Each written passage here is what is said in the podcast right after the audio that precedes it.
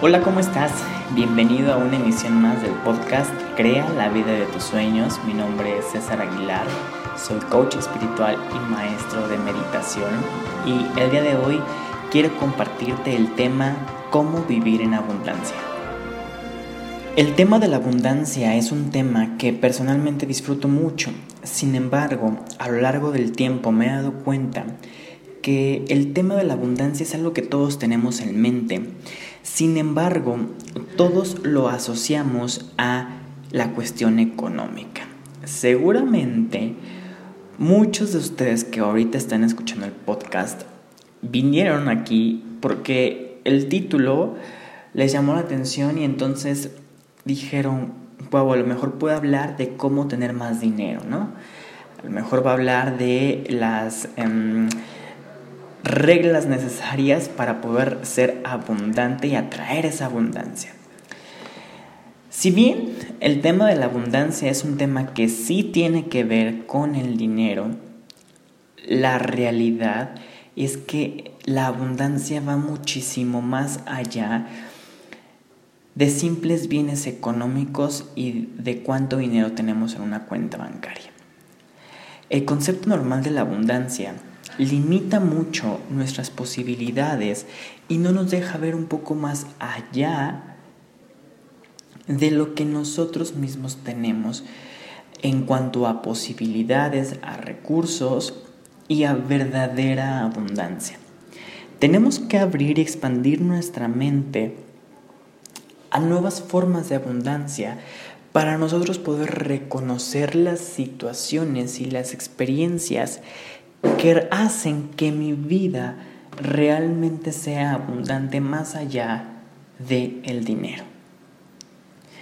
Primero, tenemos que reconocer que en nosotros está un concepto muy metido en nuestro inconsciente y consciente sobre lo que es la escasez y sobre lo que es el sufrimiento.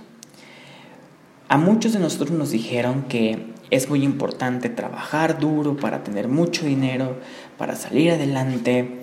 Eh, y normalmente el tema del éxito también se empieza a relacionar con la abundancia, porque normalmente una persona exitosa es una persona que tiene justamente muchos bienes económicos, muy buenos. A lo mejor se puede comprar ropa de marca, puede tener un gran carro, los últimos celulares. Y eso nosotros lo asociamos con la abundancia.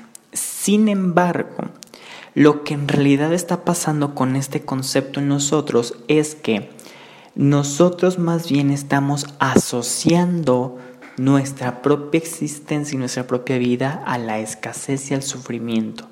¿Por qué? Porque quiere decir entonces que si no tengo yo estos recursos, que para mí es abundancia, tener los bienes económicos, poder viajar seguido, tener los últimos celulares, en fin, quiere decir entonces que yo vivo en la escasez y en la carencia.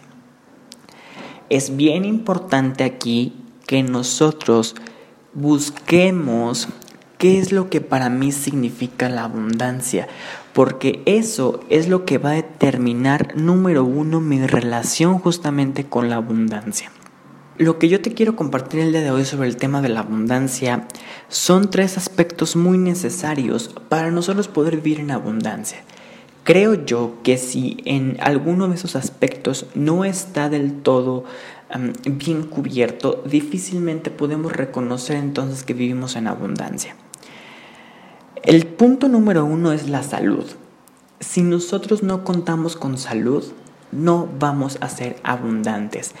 Esa es la primera abundancia a la que nosotros tenemos acceso y nosotros tenemos de alguna manera el poder de comprender y aceptar esa abundancia. La salud es lo principal, lo primordial, algo sin duda necesario para nosotros poder ahora sí a lo mejor crear miles de millones de dólares, tener eh, bienes. Em, si no tengo yo salud, difícilmente voy a poder crear una vida abundante. Si yo tengo salud, puedo entonces reconocer que ya soy abundante, porque entonces quiere decir que tengo mis capacidades y todos mis sistemas están bien para ahora sí yo crear lo que yo realmente necesito crear, lo que quiero atraer en mi vida. Si no tengo salud, no vamos a poder crear esto. Por ende, si tú en este momento cuentas con salud, eres una persona abundante. El punto número dos es la conexión con Dios. Si no cuento con una conexión directa, estable y honesta con Dios, no voy a poder crear una vida abundante tampoco. Porque si bien los bienes materiales, los bienes físicos, la estabilidad económica, es algo de este mundo tridimensional, de esta experiencia humana, en realidad quien me va a ayudar a manifestar, a crear lo que yo quiero crear es Dios. Si no cuento con una relación estable con Dios, difícilmente voy a poder crear una vida abundante. Por ende, yo te recomiendo mucho que todos los días, antes de salir de tu casa, al momento de despertar, estés al menos cinco minutos en oración, en meditación. Por ende, yo te recomiendo mucho que todos los días, antes de de salir de tu casa o al momento de despertar estés al menos cinco minutos en oración y en meditación buscando crear una conexión real, estable y honesta con Dios que te permita asegurar que tu día va a estar guiado y que tu día va a estar siendo apoyado por Dios. Y eso me tiene a mí que dar cierta confianza y cierta fe de que las cosas van a venir y van a darse solas sin complicaciones.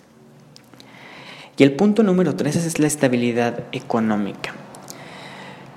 Muchos de nosotros creemos que al momento de ser espirituales, que al momento de tener eh, conocimientos sobre ciertas experiencias mm, que no necesariamente son físicas, pareciera entonces que los bienes económicos, los bienes físicos, no son tan importantes. Es más importante tener una conexión con Dios y sanar todas las cosas que tenemos que sanar. Y la verdad es que no hay nada más de mentira en eso. En realidad nosotros tenemos que tener cierta estabilidad económica. Si esa estabilidad económica no está resuelta, entonces también estamos en un problema. Es bien importante que generemos abundancia a nivel de dinero, a nivel de bienes, si nosotros así lo queremos.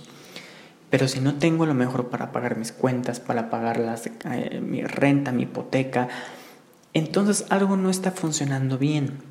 Y de nuevo hay que ir un poco, un paso atrás y reconocer cuál es el concepto que tengo en torno a la abundancia y cómo es que ese concepto se relaciona con mi situación actual.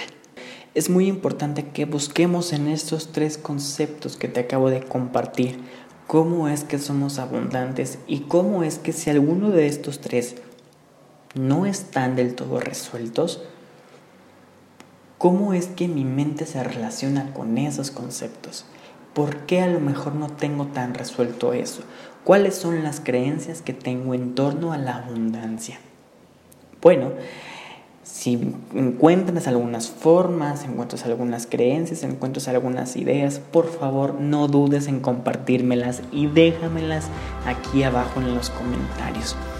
Cuéntame cómo es que en este momento la abundancia está fluyendo o no está fluyendo.